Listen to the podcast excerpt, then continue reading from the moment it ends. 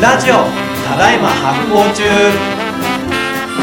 皆様発行してますかイッシーことバックパッカーズジャパンの石崎隆人です発行デザイナーの小倉ひらくです。この番組は発行をテーマに食はもちろんカルチャーや人類学サイエンスまであれこれ突っ込んで語りまくるラジオですビギナーから上級者まで発行にゴーイッシーさ、はい時間ってどうやって測ってる時間ってどうやって測ってるええどどうどういうことう時間ってどうやって測ってるーんと iPhone で測ったり時計を見たりして測ってます ?iPhone と時計なくなったらどう測る え、ひ日の沈み方とかで、 日の昇り方、沈み方とかでなんとか予想するうん。うん。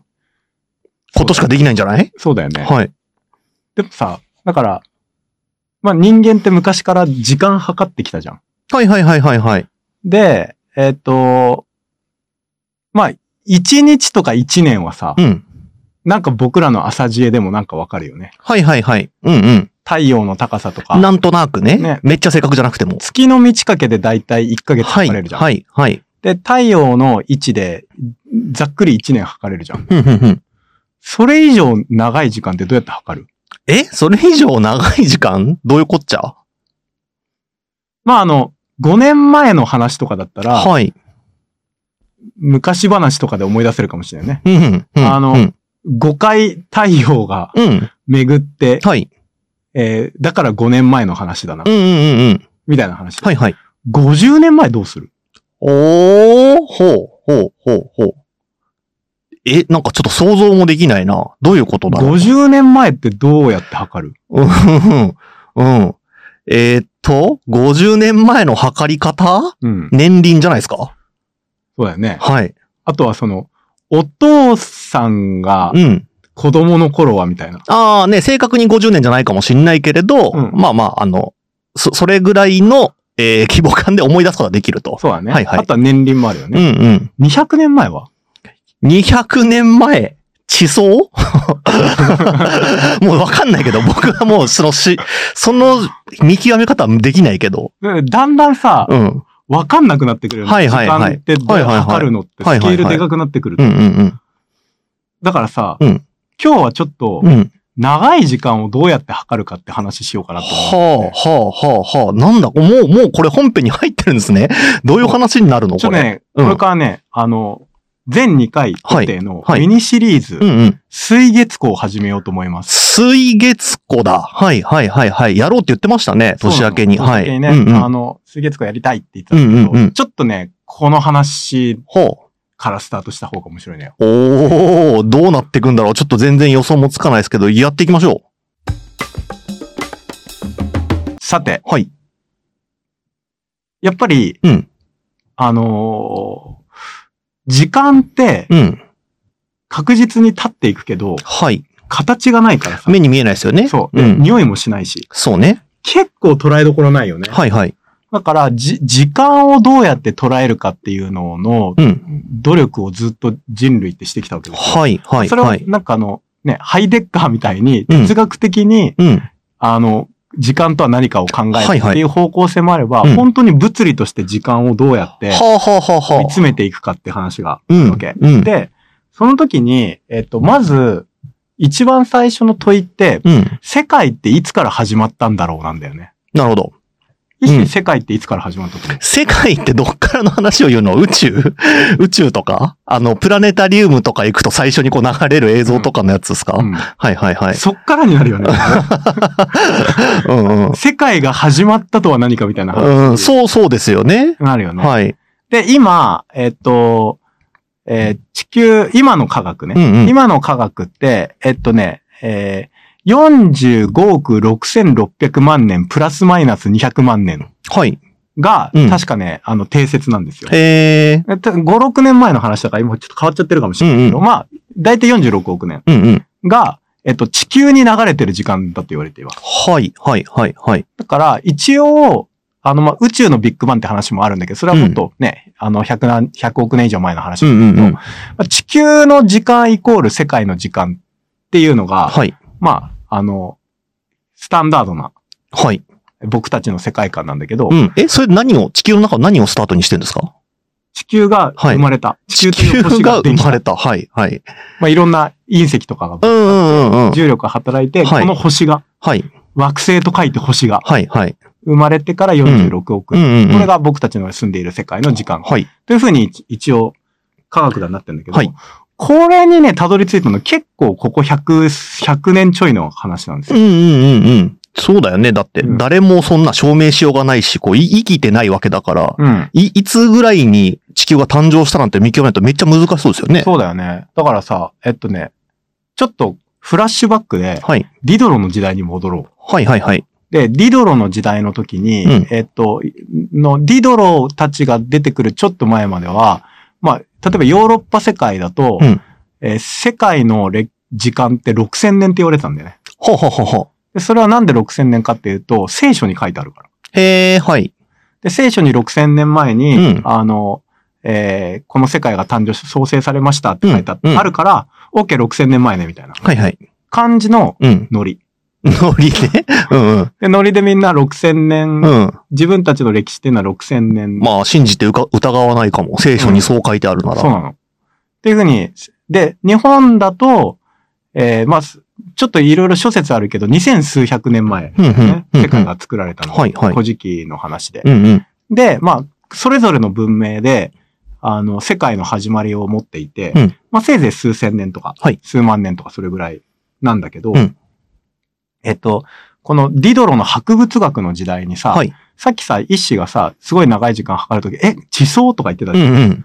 地質学出てきてんだよね。はいはいはいはい。あ、リドロの時代ぐらいから地質学っていう学問が生まれてると。はいだ。から、地理からうん。時間をうん。推測するっていうことをみんなやる。おー、すごいですね。なんか学問的にもかなりレベル高いことをしてそう。だからやっぱりあの、ディドロの時代って面白いんだようんうんね。うんうんで、えっと、ビュフォンを覚えてる。 あ、はいはいはいはい。僕出て行きまっしたたよね、ね。植植物園。うんうん。あの、ね、ディドロの時代の、はいあの、博物学者の大家、ビュフォン。えっと、パリの、えーえーしパリの真ん中にあるでっかい植物園、オリうん植物園はい。えーの立役者だよね、うんビュフォン。ビュフォンがね、この、えーっと、時代に、まあ、あの、公には言わなかったけど、自分のそのノートみたいのに、世界は200万年前からあるんじゃないかっていう推測をしてるんだよね。はいはいはいはで、い。これ詳細僕超こう詳しく調べてるわけじゃないけど、多うん分地質学的な、えー考え方で、はいはい。えー割り出そうとしてる。うん。うん。で、この時にさ、このビュフォンの200万年かもねっていうのって、うん。あの、聖書が6000年だよねとか、うんあの、古事記が何年だよね、うんアステカが何年だよねとかっていうのとだいぶ違うことわかる。そうですよね。ううんんうん。で、この時にさ、あの、えー世界の時間イコール人間の時間はい。っていうのが打ち砕かれてんだよ。はいはいはいはいはい。だから一回人間、時間というものにおいて、ん人間が一回カッコに入れられ始めるんだようね。んうんうんうん。で、人間はわかんないけど6000年前かもしんないけど、けどこの、うん。まあ、地層を見るは限いり、はい。もしかしたうら、んうん。人間がいる前かうら、んうん。えー世界ってあったんじゃないか。はいはいはいはい。そうよね。考え方が出てくるのうがん19世紀、うんうん。 18世紀、19世紀とかぐらいから出てくる。はい。ってなった時に、うん。人間、人類、うん。パンドラの箱開けちゃったのよ。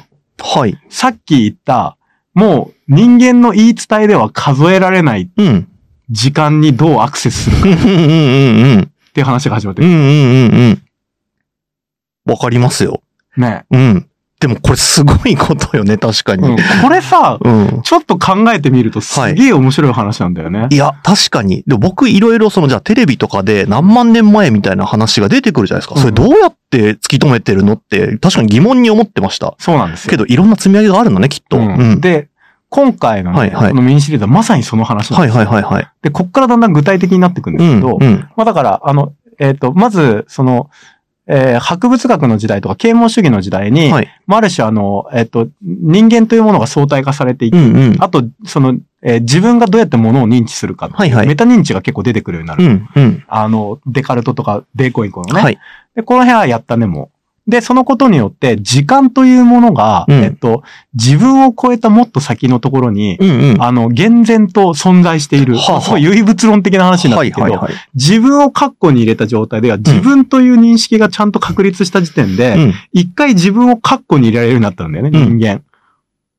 で、はいその上で、どうも、自分のご先祖様とかうん。よりももっと長い時間があるっぽい。うんうんうん。とすると、一うん体世界はいつからで、できたのかっていう。はえっと、今度は宗教とかじゃなくあ。て、はいはい。あの、自然科学から割り出そうとし始める。はいはいはいはい。その中でね、ちょっと面白い記録見つけたんですよ。うんえっとね、あの、えなんだなんだー、ジョン・フィリップさん。ジョン・フィリップさん。ジョン・フリッィリップさんですね。はいえっと、えー、ガンジス川、プ。はいはい、インドの。ねうんそう。え、え、まあ、そのと、その当時ね、あの、10世紀、20世紀前半にかけてなんだけど、あの、その当時、えっ、と、ええイギリス英領だったから、うん。で、そういうあインドがねそうはいはいインドにいにいた、その、えージョン・フィリップさん、うん。ガンジス川うんうん。の沈殿物が、うん。こう、まあ、ガンジス川っていろんな有機物がいっぱいあるんだよね、はいはいはいあの、日本のその清水と違って。うんうん。それが、どういうスピードではい。沈殿していくはかあはあっていう沈殿スピードを測って、うん。そこから地球の時間を、地球ができた時間を推測していくっていうことだったあ、の。そういうことなるほどなるほどなでるいろほんなアプローチがあるわけ。ど。うんうんうん。まあ一つのアプローチね。はい。それやった結果、9600万年だな。ほうほうごめんなさほうほうはいはい。で、ビュフォンの200万年の時多分、ビュフォンね、あの、えーその時も、えっとね、えー地球の歴史っていうのはせいぜい数万年から数十万年っはい。ていう話で、うんでもそれも、うんなんか、言うのが結構度胸いるそうですよね。話だった。はいはい。だいぶジャンプしてまだっすてもんね。 6000年うん。だったから。うんうんでもビュフォンはやっぱり博物学者だから、はいはい。地質学とかも知識あるから、うん数十万年とかじゃ済まないか も。う公んうんうんうん。表してたのは数十万年ぐらいかなとかう言ってんうんうんうん。本心、いや、200万年ぐらい言ってるかも。はいはいはいでもそれってもう頭おかしい発言なわけ。うんうん。人間そをの時の世何だとか思らっしてるたんだら。はいはい。で、あの、で、そ、それをはるかに上回る9600万うん年。うんうん。ジョン・フィリップさん出うして、んうん。ざわつく。っうんうんうてんいう、なんかね、あの、話が、まあ、19世紀からはいはい20世紀にかけてあって、で、えっと、まあ、その、えっと、ちょっと整理していくと、うんまず、その、人間が時間をどう捉えるかっていうことで、うん第一期が神話の時代だったんだよね。はいはい。で、あの、聖書に書いてあるから6000うん年ですとかね。第2期がう、ん。地質学の時間。はいはい。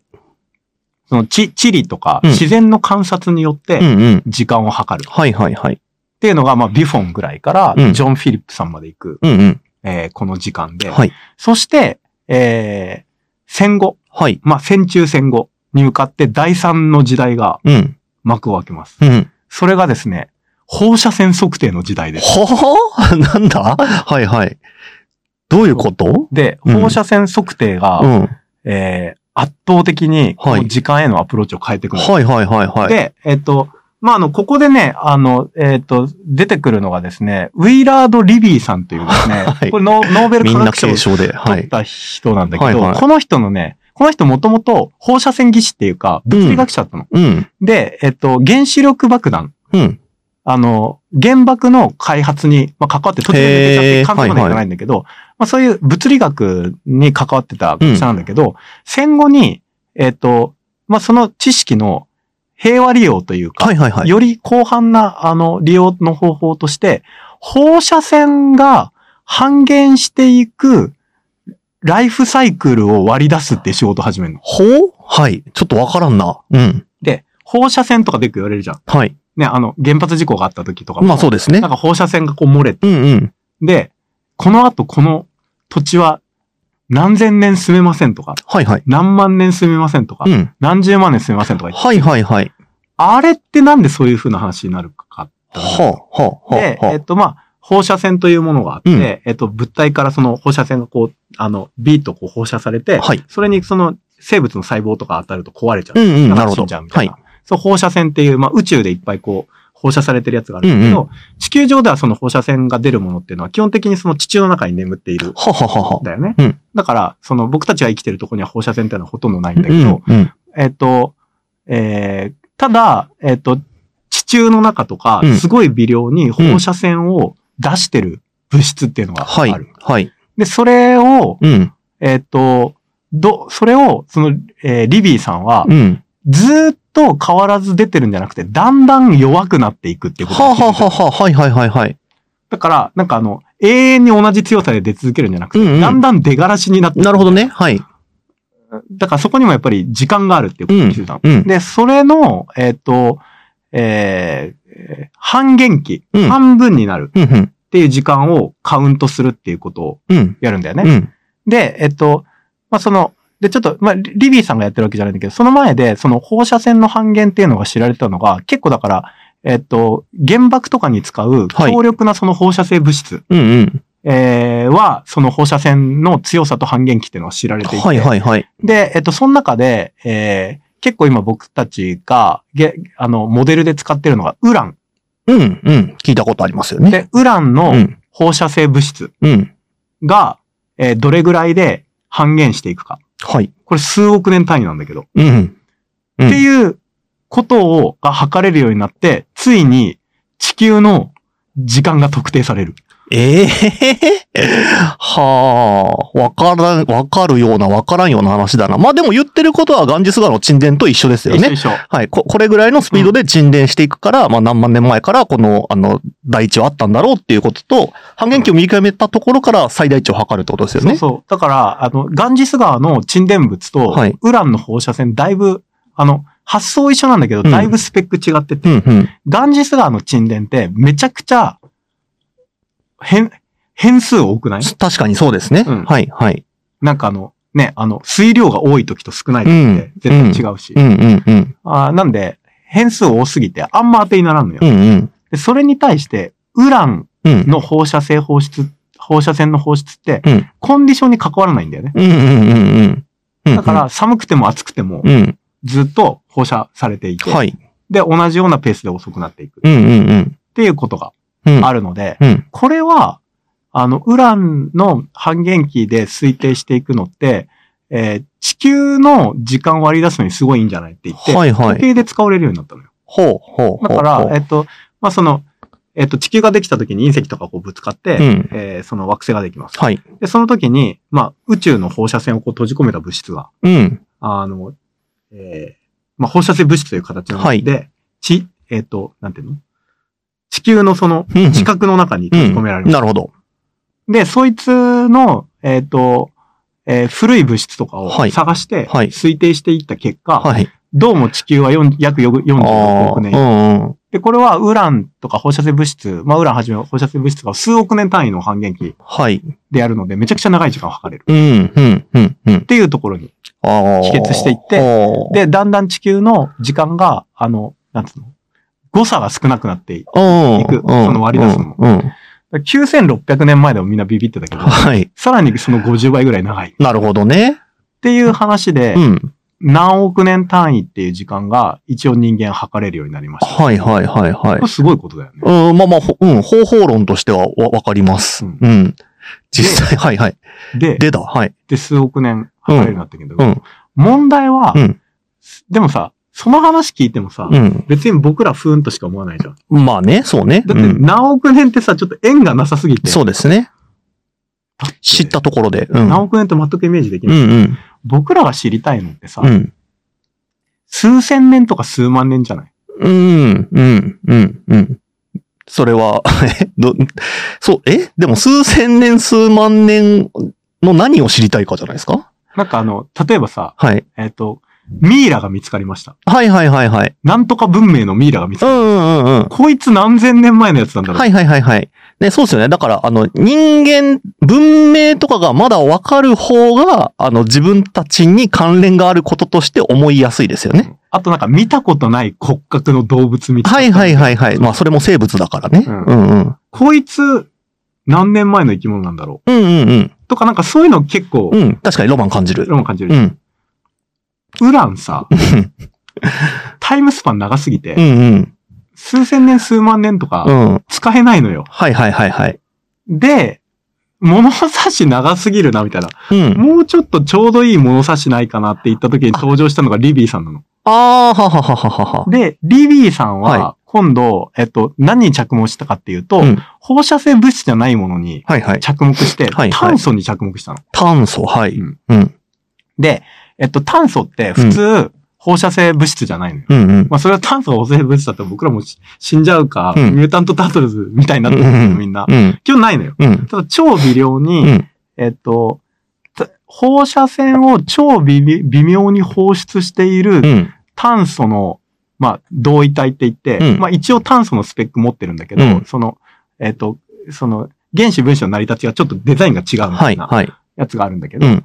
それの、うんと、えー炭素14っていう、はい。質量が微妙には普通の炭素より重いあ。。はい。ちょっとだけ。け重いっていうやつがあって、これがすごい微量の放射線うをん。放出しているっていうはリえリー。ーさん見つけます。はいはいはい。で、こいつの半減期、うん。どれぐらいっていうので、うんリビーさんがいろんな、その、えっ、と、炭素14を,、うん持っているうん。物質を集めて測った結果、うん。割り出したのがう、ん。 5700年。うん。うん。うん。うん。うん。ちょうどよくないうんうんうんうん まあそうですね。何十億年とかよりは全然。そうそううん。なんか僕たちの知りたい時間軸に近いじうゃん。ーん。まあこ、これぐらいからこういう生物いたよとかって話は、まあちょっと興味持てますよね。う。うんんなんかさ、なんかあの、結構僕たちが時間ってことを考えるときにさ、うんグリンニッチ天文台とかを考えるじゃあ、ん。はいはいはいはい。ね、あうの、ん。天体観測して、うんえっと、惑星の軌道からうん。う時ん間。を測って、あれで、えっと、標準時間できてるけれどもそうですね。あれってでもさ、ほら、年単位だからさ、はいやっぱり時間軸は短いんだようね。ん。うん。で、それは1年の時間を、のズレはなくすけれども、なんか数千年単位みたいな。はいはいですだから、グリニッチがあって、うん。で、もう一方でウランそうん。うこ、ん。うん。うん。数億年と1は年みいたいな。はい。間の手頃なスパンを測れる。はい。が、基準ね。炭素うん14うんなるほど、なるほど、なるほど。オッケー、オッケー、オッケー。うんはい、炭素14うん。うん。です。で、炭素14が、うん。えー発見されて、かつそれの放射性、放射性物質の半減期、うん放射線の半減期が分かったことによって、うん。あの、考古学的な時間っていうのが出てくんだよね。はい、はい。だから、数億年も地球物理の時間になっちゃうのうで、ん、うもんう。生物にとって遠すぎる。はい。で、数年、数十年、数百年っていうのは歴史の時間。うん、うん、うん。歴史の時間。なるほどねその途中からね、考古学の時間が。はい、はい、はい。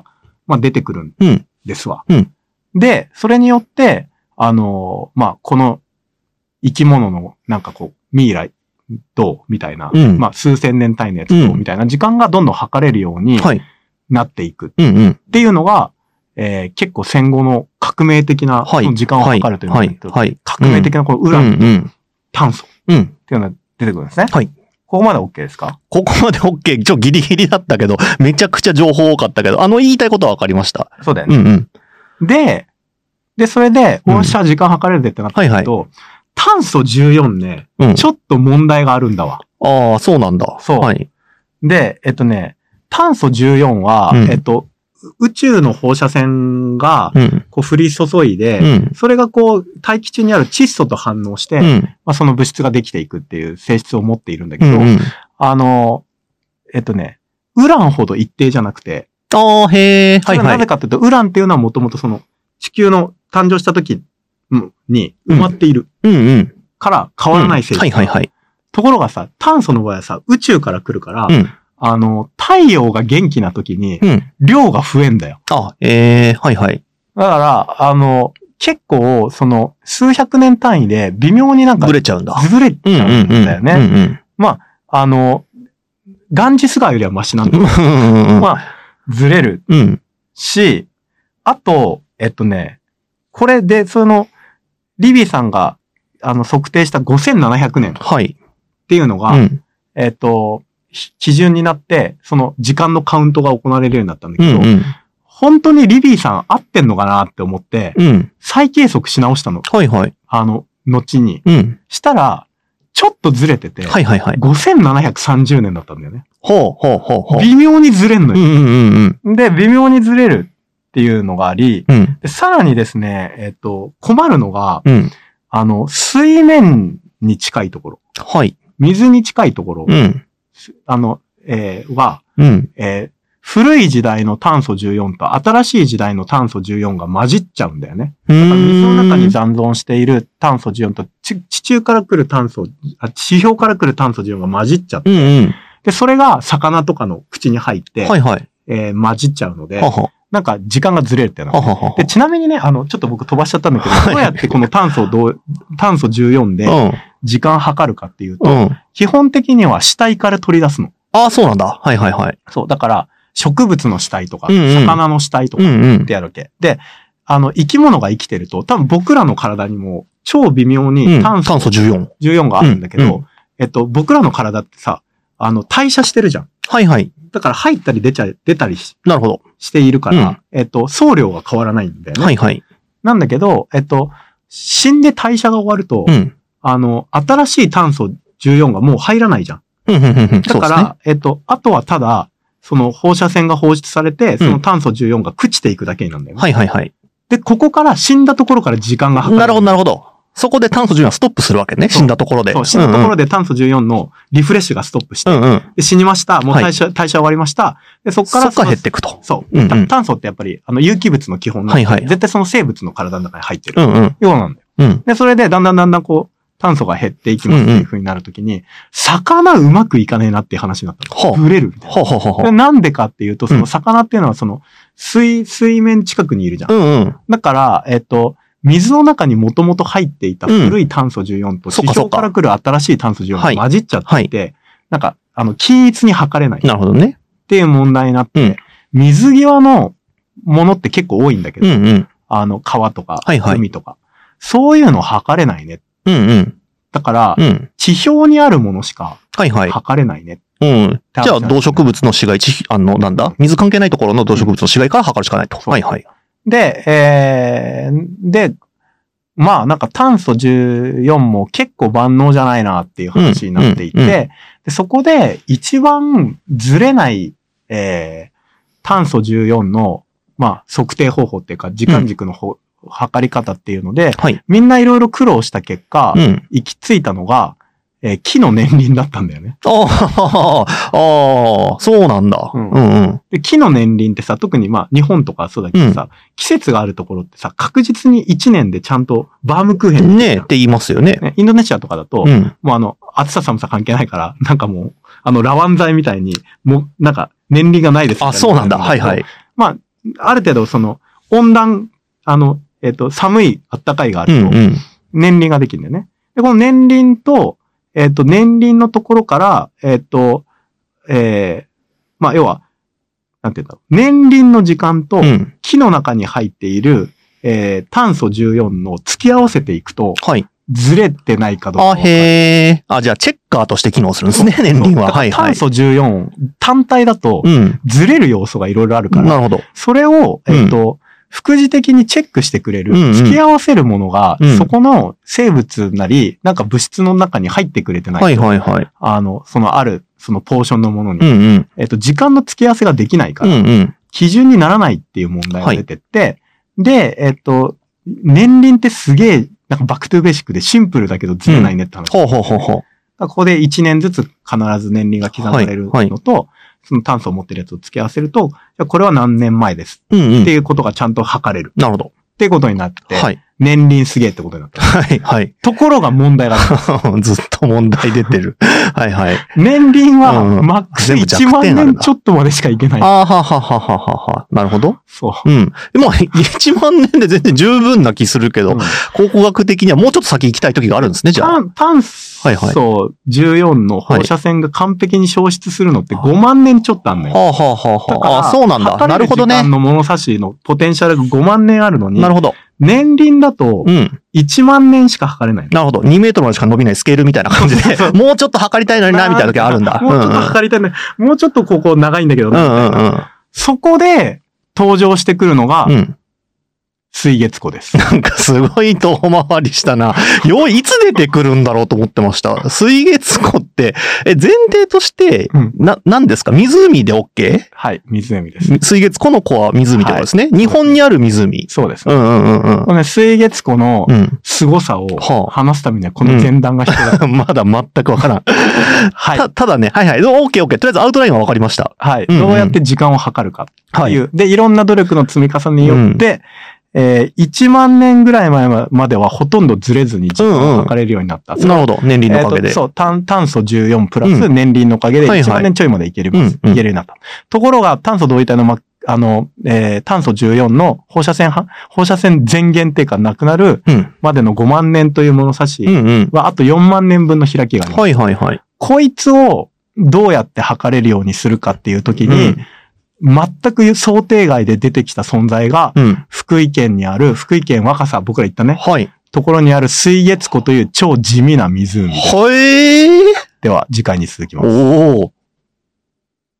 リスナーの皆様、メルマガ登録をよろしくお願いします。週に2回、ゆるいコラムや、えーお得なキャンペーン情報、さらには他のポッドキャストともですね、連動したスペシャル企画など、えーめちゃくちゃ楽しくてお得な、えー情報を盛りだくさんでお届けしております。申し込みは概要欄から、えーお願いします。